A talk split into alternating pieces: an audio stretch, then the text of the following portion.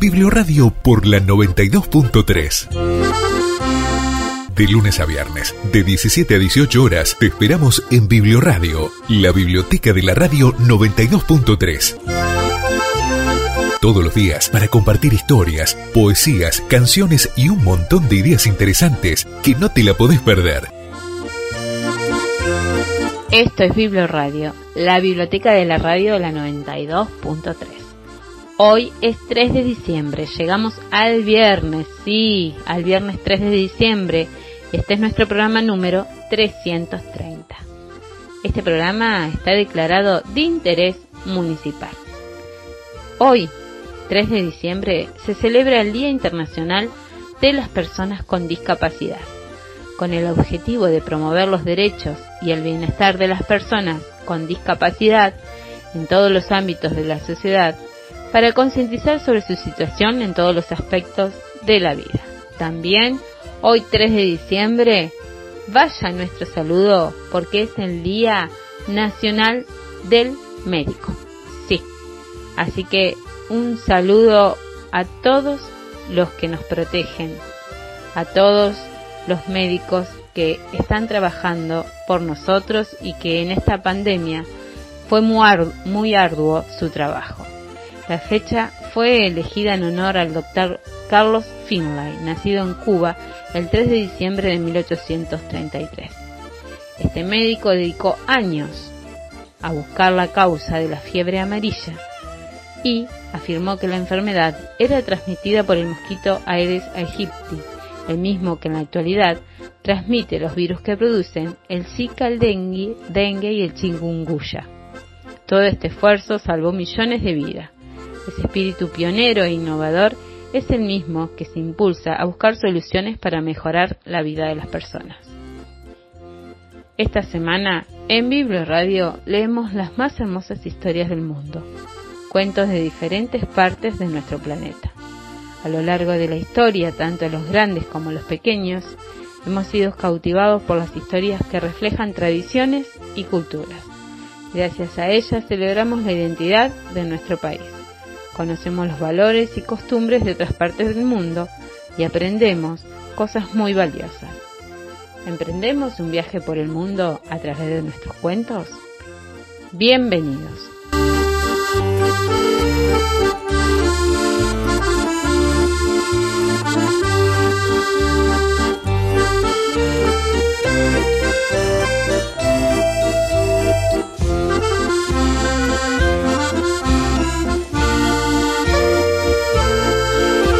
Hola, hola, ¿cómo están? Esto es Biblio Radio, un programa dedicado a la promoción de los libros y la lectura realizado por las docentes y bibliotecarias Eleonora Taurizano y María de los Ángeles Peralta. Biblio Radio, la biblioteca de la radio de la 92.3, un programa que busca acercarse al conocimiento y a la cultura, por eso sale al aire de lunes a viernes de 17 a 18 horas. Te esperamos todos los días de la semana en ese horario para aprovechar cada minuto para seguir aprendiendo todos los días un poquito más. Ellos son así. Hay letras que vuelan y en el aire historias. Hay tinta en la hoja y en su margen aroma. Hay libros que viajan y otros que abren puertas. Entre sus renglones siempre hay sensaciones Siempre un personaje que será tu cómplice. Siempre habrá una página que te identifique, que te marque un antes y un después por siempre.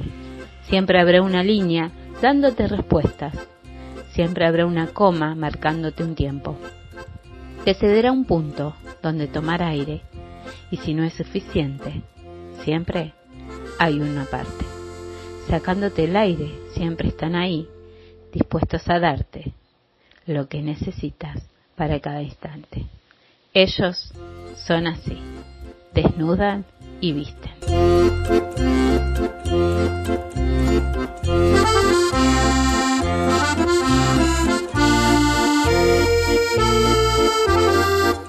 ¿Y a vos? ¿Te gusta leer? ¿Te gustan las palabras? ¿Cuál es tu libro o tu autor favorito? Por ahora en Biblia Radio estarás escuchando nuestras voces y nuestras palabras pero también nos podés acercar las tuyas a través de nuestro teléfono, el 3329 5359 17 y si no, a través de nuestra página de Facebook, Biblo Radio FM 92.3. Recordá que todo el material lo encontrás en el canal de YouTube La Biblioteca Escolar. ¿Empezamos? Biblioradio por la 92.3. Hoy les voy a leer La Gran Discusión, un cuento popular hebreo. Una vez se produjo una gran discusión entre las diferentes partes del cuerpo, manos, pies, orejas, ojos y lengua. Discutían quién tenía más poder. Somos las más fuertes porque somos dos, dijeron las manos. Nosotros también somos dos, gritaron al unísono, pies, orejas y ojos. ¿Cuánto más a mi favor? exclamó la lengua. Yo soy sola y tengo más poder que ustedes que están en pareja. Todos los días discutían y cada parte del cuerpo afirmaba tener superioridad sobre las otras en rapidez, importancia, utilidad, etc. En cierta ocasión, el rey de Precia fue presa de una extraña enfermedad. Los médicos de la corte lo examinaron y anunciaron. Su Majestad, lo único que podría curarlo es imposible de obtener. Se necesita leche de leona. Y todos se desesperaron porque no imaginaban de qué manera obtener semejante medicina. ¿Quién se atrevería jamás a acercarse a una leona que amamantaba para ordeñarla? El rey solo esperaba el momento de la muerte y como último recurso anunció que recompensaría muy bien a quien le proporcionara leche de leona. En el reino vivía un joven muy valiente que amaba a su rey y deseaba hacer cualquier cosa para salvarlo. Por ello decidió obtener esa leche a toda costa.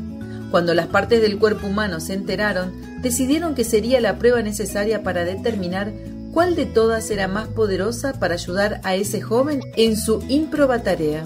El joven sabía que era imposible acercarse a la leona de manera directa, de modo que se acercó lo suficiente como para poder arrojar cerca de ella un trozo de carne de cabra.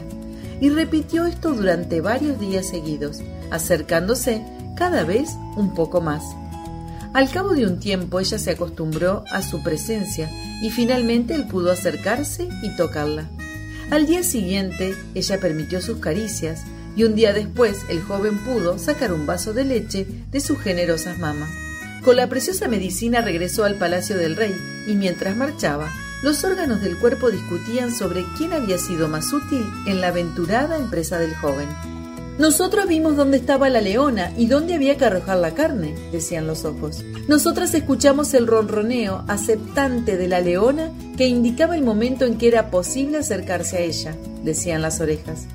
Gracias a nosotros, fuimos hasta allí y regresamos al palacio sanos y salvos, decían los pies. Sin nosotras no se hubiera podido ordeñar ni traerle al rey la leche sin que derramara una sola gota, decían las manos. Y en toda la discusión nadie le daba lugar a la lengua. Esperen y verán, murmuraba una y otra vez la lengua sin ser escuchada. Finalmente gritó. Este episodio aún no ha terminado. ¿Qué harían ustedes sin mí? Y todas las otras partes se burlaron de ella. Cuando el joven estuvo ante el rey, la lengua asumió el papel predominante. Su Majestad, le he traído lo que usted necesitaba, lo que especialmente he ido a buscar para usted, la única medicina que podía curarlo, leche de perra. ¿Qué? gritó enojado el rey. ¿Cómo te atreves a presentarte con semejante insolencia? Que lo cuelguen inmediatamente, que le aprieten el cuello hasta que su lengua quede colgando. Y la lengua susurró para las otras partes del cuerpo. ¿Ven? Sin mí ustedes carecen de poder. Puedo deshacer con una sola palabra y en un solo instante lo que ustedes lograron durante varios días de esfuerzos. Si admiten que soy superior a todos ustedes, todavía estoy a tiempo de salvarlos de la muerte. Todos estuvieron de acuerdo y con mucha rapidez, y el joven volvió a hablar. Oh, Su Majestad, qué torpecido, confundiendo las palabras solo por la ansiedad de verlo curado. Lo que he traído es leche de leona, por supuesto. Si la bebe se curará. Esa es la única prueba. Mi vida está en sus manos.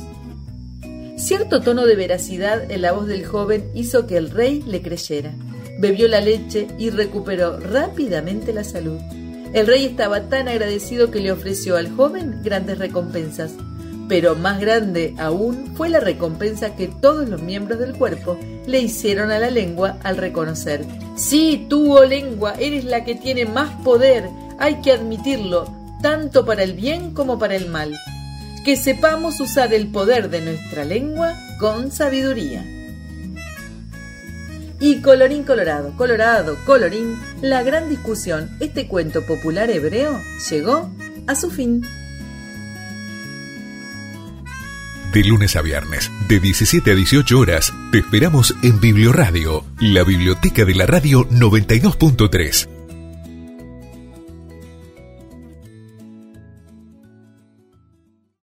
Biblioradio por la 92.3. De lunes a viernes, de 17 a 18 horas, te esperamos en Biblioradio, la biblioteca de la radio 92.3. Todos los días, para compartir historias, poesías, canciones y un montón de ideas interesantes que no te la podés perder. Te esperamos.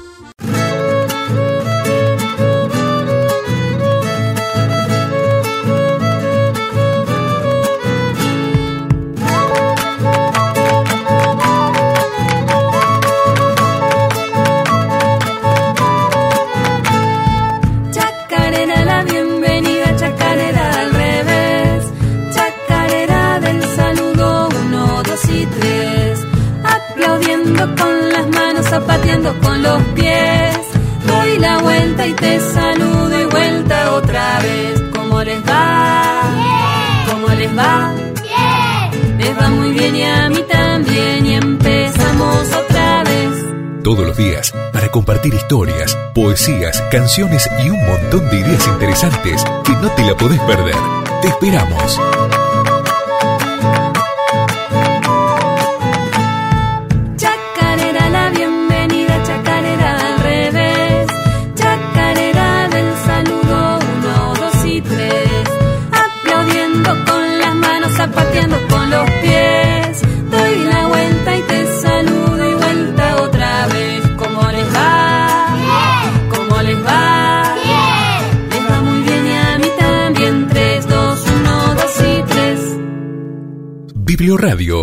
La 92.3.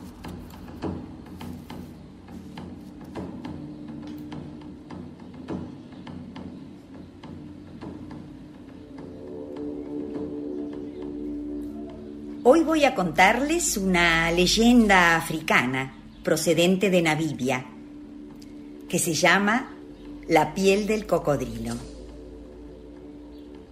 Cuenta la leyenda que en África, hace mucho, mucho tiempo, los cocodrilos tenían la piel lisa y dorada.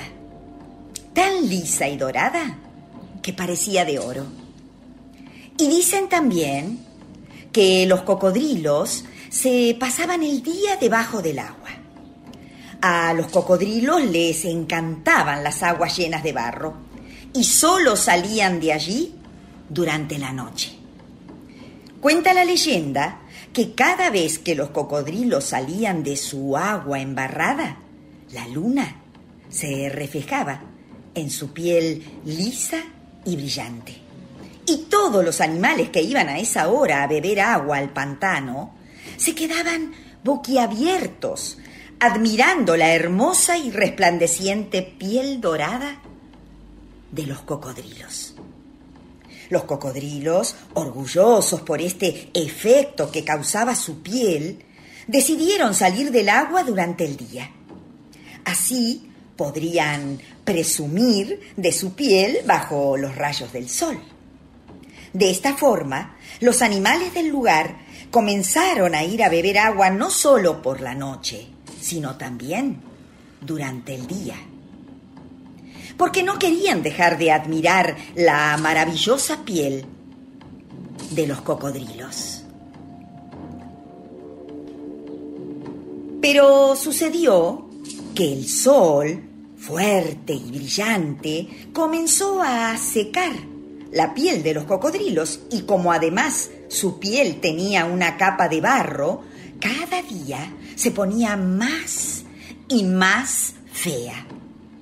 Al ver este cambio en la piel de los cocodrilos, los demás animales comenzaron a dejar de admirarlos.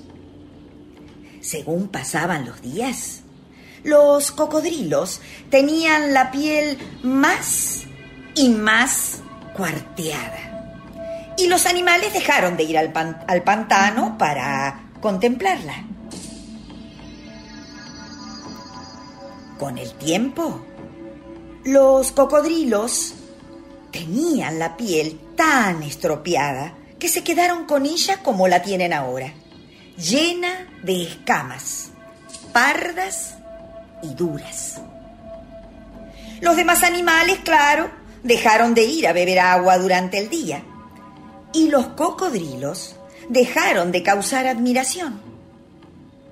Los cocodrilos nunca se recuperaron de la vergüenza y humillación y desde entonces, cuando otros se le acercan, se esconden rápidamente en el agua y asoman solo los ojos y la nariz.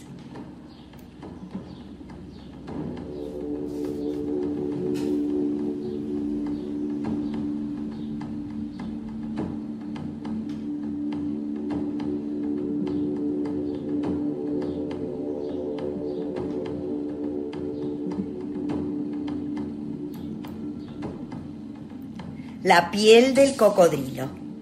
Leyenda africana.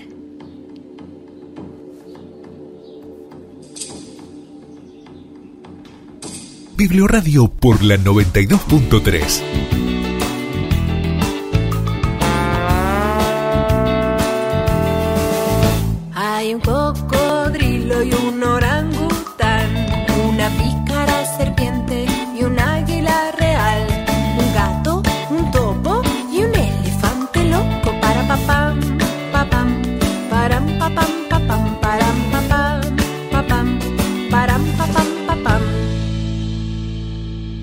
cantar otra vez para que te la aprendas.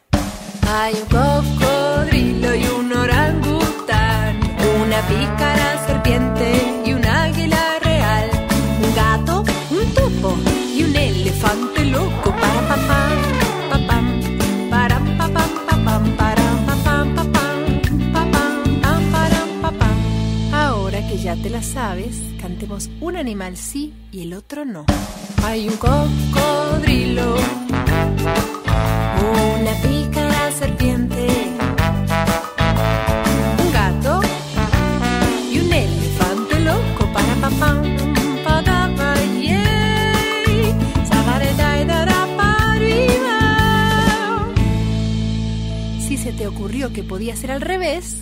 ahora es cuando. Biblioradio por la 92.3. Un orangután y un águila real, un topo.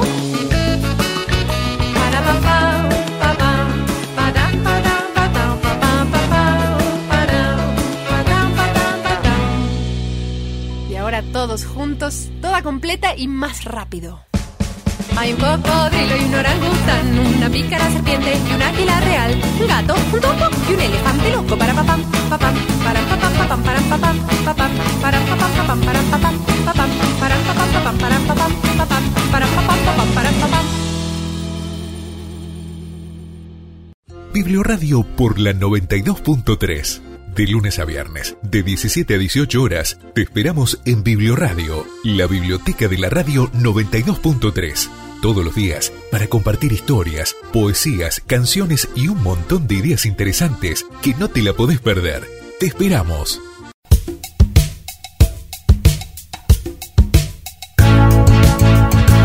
Todos los días, para compartir historias, poesías, canciones y un montón de ideas interesantes que no te la podés perder. Te esperamos. El poder de Kimiku, cuento tradicional africano. Érase una vez una hechicera mala, tan mala como una bruja, llamada Carabá. Vivía en una casona enorme muy cerca de una aldea que estaba bajo sus poderes. Todos le temían. No había hechizo o transformación que no pudiera realizar. Cuando los niños se convertían en muchachos, debían trabajar para ella durante el día y por las noches los mantenía encerrados en la torre más alta de su caserón. En esa misma aldea vivía una mujer que tenía dos hijos grandes y esperaba al tercero. Y llegó el día en el que los mayores tuvieron que partir a la casa de la bruja y la madre quedó llorando muy afligida. De pronto, notó que su enorme panza se movía mucho y una voz se escuchaba desde adentro. ¡Quiero salir! ¡Quiero salir! El bebé nació sin ayuda. Se paró solo inmediatamente y dijo, ¿Cuál es mi nombre? Un niño que nace solo puede elegir cómo llamarse, le dijo su madre. Entonces me llamaré Kimiku. ¿Dónde están mis hermanos? La madre estaba tan sorprendida que no podía responder. Vio al niño vestirse y salir de la casa. Todavía no sabía que su hijo no era un niño común. Kimiku tenía tantos poderes como Karabá y había venido al mundo para salvar a su pueblo. El pequeño Kimiku alcanzó a sus hermanos y les pidió que lo llevaran con ellos. No puede ser nuestro hermano, le dijeron. Tú no habías nacido cuando salimos de casa. Entonces, con sus poderes mágicos, Kimiku se transformó en un sombrero que su hermano mayor encontró en el camino. ¡Qué buena suerte! Me protegerá de la lluvia y del sol, dijo, sin saber que también podría protegerlo de los hechizos de Carabá. Cuando la bruja lo vio, le ordenó que se sacara el sombrero y lo tirara a la basura. Inmediatamente Kimiku se transformó en un anillo que el otro hermano encontró en su dedo, muy sorprendido.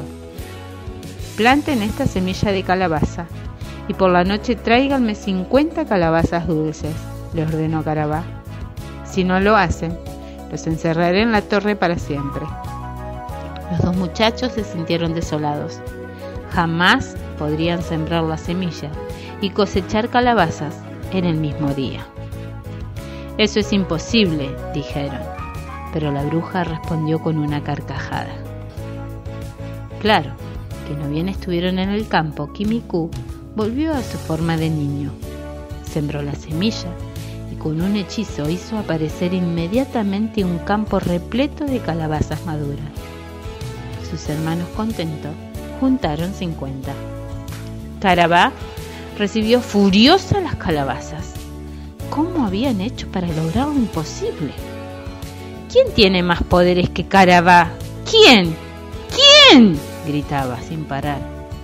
Los hermanos de Kimiku la miraban asustado hasta que ella, observándolos con sus ojos de bruja, le dijo al menor, Dame tu anillo. El muchacho se lo entregó con pena. La bruja lo miró con mucha atención y cuando lo puso en su dedo empezó a hincharse como un globo y aunque quiso sacárselo, ya no pudo. Primero se le infló el dedo, después la mano, el brazo. Todo el cuerpo de la hechicera se hinchaba y se hinchaba flotando en el aire ante la risa de todos. Kimiku volvió a su forma normal y dijo a sus hermanos, corran a casa con nuestra madre. El pequeño entonces se dirigió a la torre y abrió el candado que cerraba la puerta. Los muchachos así encerrados salieron felices y también corrieron, mirando a la bruja que seguía subiendo y subiendo. En la aldea todo fue alegría y la paz duró varios meses, mientras la hechicera anduvo volando entre las nubes. Pero un día acertó con el hechizo que le devolvió su forma y volvió decidida a vengarse del pequeño Kimiku. Carabá no podía soportar que en la aldea hubiera un niño tan poderoso y su único deseo era atraparlo. Una mañana, cuando despertaron, vieron que un árbol nuevo había crecido en el centro de la aldea. Era un árbol muy especial porque tenía todo tipo de frutos, bananas brillantes, melones dulces, papayas y naranjas jugosas colgaban de las ramas más altas. Uno por uno los niños empezaron a subir al árbol para saborear las frutas. Pero cuando Kimiku salió de su choza, les dijo, ¡No suban! Ese árbol es una trampa de la hechicera. Pero los niños no quisieron escuchar a Kimiku. Estaban tan alegres disfrutando de los riquísimos sabores que no quisieron bajar de ningún modo. Cuando todos los niños estuvieron arriba del árbol y parecían pájaros cantando y riendo, las ramas empezaron a moverse como si un viento extraño las empujara. Los niños se adormecieron por efecto de la fruta. Silenciosamente, cada rama se fue transformando en una reja y todo el árbol en una cárcel que caminaba hacia la casa de la hechicera. Las madres gritaban asustadas porque el árbol se llevaba a sus niños. Cuando el árbol llegó a los jardines de Carabá, un enorme pozo se abrió en la tierra y allí fueron a parar los niños, que ahora dormían profundamente. En la aldea estaban muy tristes otra vez y no encontraban una forma de recuperar a los pequeños. Nadie sabía que Kimiku estaba preparando un plan para salvarlos. Usando otra vez sus enormes poderes, se convirtió en una hormiga y caminando muy ligero, se dirigió a la casa de la bruja. Una vez allí, buscó en cada habitación sin que nadie lo viera, pero los niños no estaban por ningún lado. Kimiku ya se daba por vencido cuando le pareció escuchar un murmullo que venía debajo de la tierra. Kimiku hormiga cavó un túnel y encontró a los niños que estaban despertando, asustados y sin saber cómo salir de esa oscura cueva. No tengan miedo, les dijo. Soy Kimiku y vine a buscarlos. Entonces, convirtió a los niños en hormigas y entre todos cavaron un túnel que asomó en el jardín. Ayudándose unas a otras, las hormigas fueron saliendo del túnel y muy contentas empezaron a caminar en una larga fila hacia la aldea. Carabá, muy contenta por haber hecho el mal, decidió festejar dándose un baño en el lago. Caminaba por sus jardines cuando vio una fila de hormigas que marchaba rápidamente hacia la aldea. La malvada hechicera se agachó para verlas mejor. ¡Qué raro! dijo. Nunca había visto hormigas en mi jardín. Toda la hilera temblaba de miedo mientras la bruja observaba hacia dónde se dirigía. ¡Qué buena idea, hormiguitas! dijo de pronto vayan para la aldea y coman las plantas y los árboles. Así esa gente se sentirá más desdichada aún. ¡Ja, ja, ja! Y con mucho cuidado saltó la fila de las hormigas para no pisar a ninguna y siguió su camino. Todos los niños hormigas llegaron sanos y salvos a la aldea. Ni bien entraba cada uno en su casa, se convertía en niño otra vez para alegría de su familia. Todos. Todos no. Kimiku se había trepado la pierna de la hechicera y estaba picándola una y otra vez. ¡Ay! ¡Ay! ¡Ay! gritaba ella rascándose, mientras los que la veían se divertían pensando ¿Cómo baila Carabá? El poder de Kimiku, cuento tradicional africano.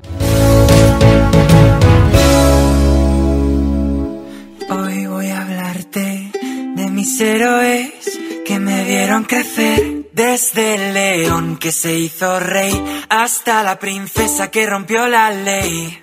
Si me preguntas a mí, de ellos aprendí que hay personas por las que vale la pena derretirse. Todo es posible, incluso lo imposible.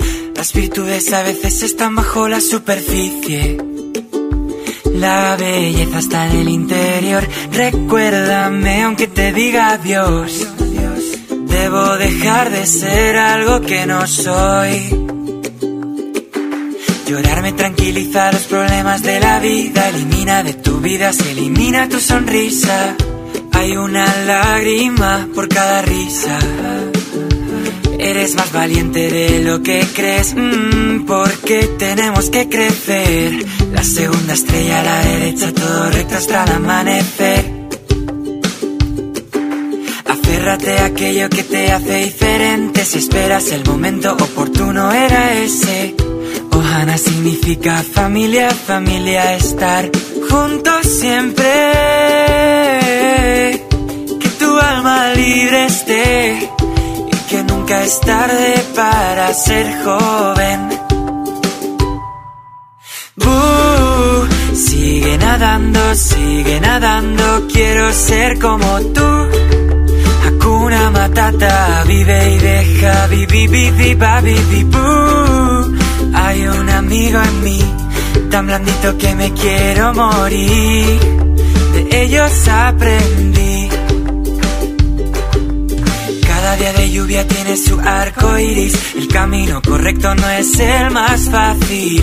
Espejito, espejito, eternamente agradecido. No te centres en lo que dejas atrás. Busca lo más vital. Escucha tu corazón y lo entenderás. Supercalifragilístico espialidoso. Creo que sí que estás completamente loco. Cuento un secreto entre nosotros. Las mejores personas no están.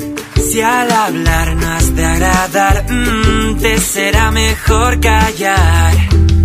Hasta el infinito y más allá. La vida no es perfecta para ser maravillosa. Soy una hermosa mariposa. Tu identidad es tu posesión más valiosa. Protégela a toda costa.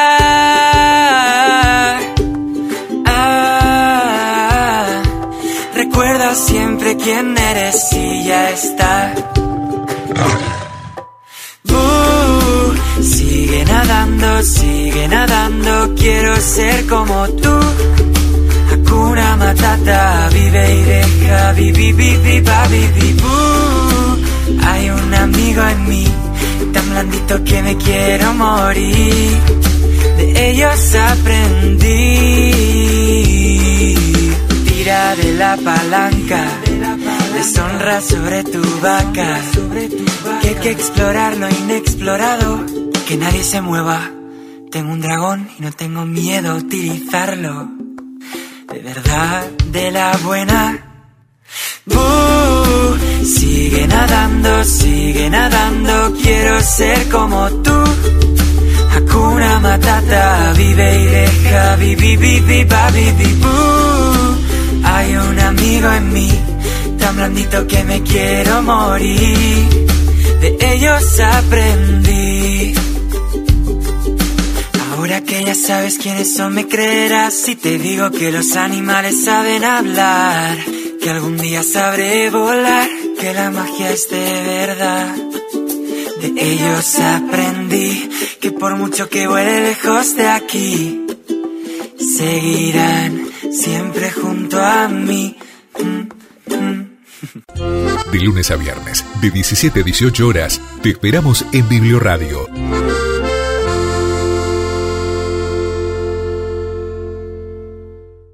Biblioradio por la 92.3.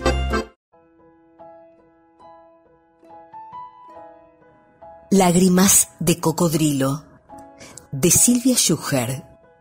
El de este cuento no es un cocodrilo como cualquiera. Y no porque no sea grande, bocón y dientudo como los otros, o no tenga la piel dura como cuero de zapatos igual que los demás.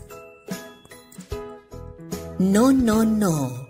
La diferencia de este con los otros cocodrilos del mundo es su carácter. No porque no sea feroz como el resto, sino porque se siente culpable de su ferocidad y entonces llora cada vez que se come una presa. Decir que el cocodrilo de este cuento llora cada vez que se come una presa es algo, pero no todo.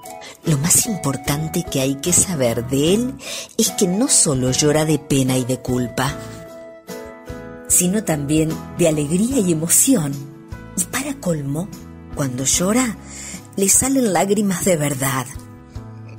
De sus ojos caen enormes gotas de agua tibia que aunque suene exagerado, hacen cada vez más grande la laguna en la que vive. Que la laguna de nuestro cocodrilo se haga más grande cada vez que el bicho llora no es un problema chiquito, al contrario, es un flor de problema.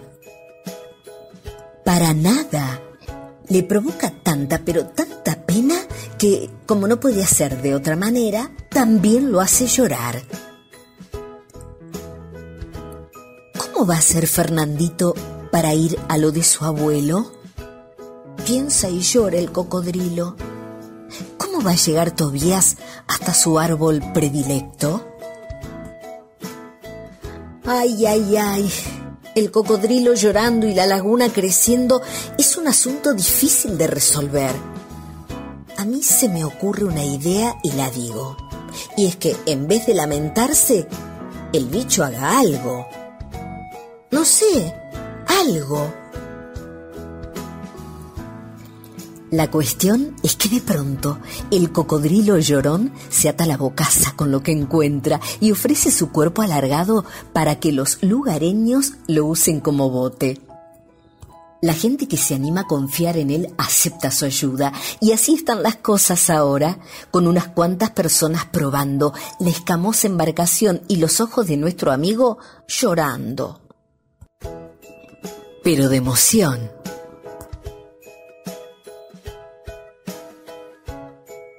De lunes a viernes, de 17 a 18 horas, te esperamos en Biblioradio, la biblioteca de la radio 92.3.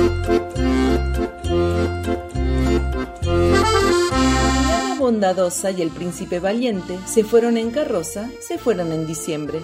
Se fue Caperucita con el lobo feroz, para que nadie insista en comernos mejor. Se fueron los fantasmas, huyendo de la gente, se fueron los dragones y se fueron los reyes y la varita mágica, brillante y encantada, se fue dando un portazo sin resolvernos nada. Por suerte o por desgracia, los viejos personajes se van yendo de viaje con todo su equipaje, y el mundo de los cuentos recibe a toda orquesta a nuevos invitados que llegan a la fiesta. Son jóvenes y vienen trayendo historias nuevas, con Doña Disparate y Bambuco a la cabeza. Adiós a los dragones, Adiós a todo aquello. Adiós y les decimos borrón y cuentos nuevos. Borrón y cuentos nuevos de Hugo Midón y Carlos Gianni. ¿Qué les pareció nuestro programa de hoy? Si se emocionaron, si rieron, si temblaron, si aprendieron, nosotras desde Biblio Radio podemos decir misión cumplida. Muchas gracias a todos los oyentes que nos acompañan cada tarde. Muchísimas gracias a la locutora Estela Montes, que todas las semanas, de manera desinteresada, comparte relatos con su bella voz. Muchísimas gracias a Sandra Cortés, que cede gratuitamente el espacio para Biblio Radio. Y muchísimas gracias también a nuestro operador, Nicolás Crestien, que hace posible que las palabras y la música lleguen hasta donde vos estés. Recuerden que todos los que quieran comunicarse con nuestro programa lo pueden hacer a nuestro WhatsApp 3329-535917 o a través de nuestra página de Facebook Biblioradio FM 92.3. Y les decimos que los esperamos también a nuestro canal de YouTube, que se llama La Biblioteca Escolar. Allí podrán encontrar todos los cuentos que escuchás en este programa. La lectura nos abre las puertas del mundo despierta nuestra imaginación y nuestra creatividad. Nos ayuda a escuchar, a conocer, a pensar. Por eso, María y yo, Eleonora, los estaremos esperando cada tarde de 17 a 18 horas en cada programa de Biblio Radio. ¿Con qué? Con los cuentos más hermosos del mundo. ¡Chao! ¡Los esperamos!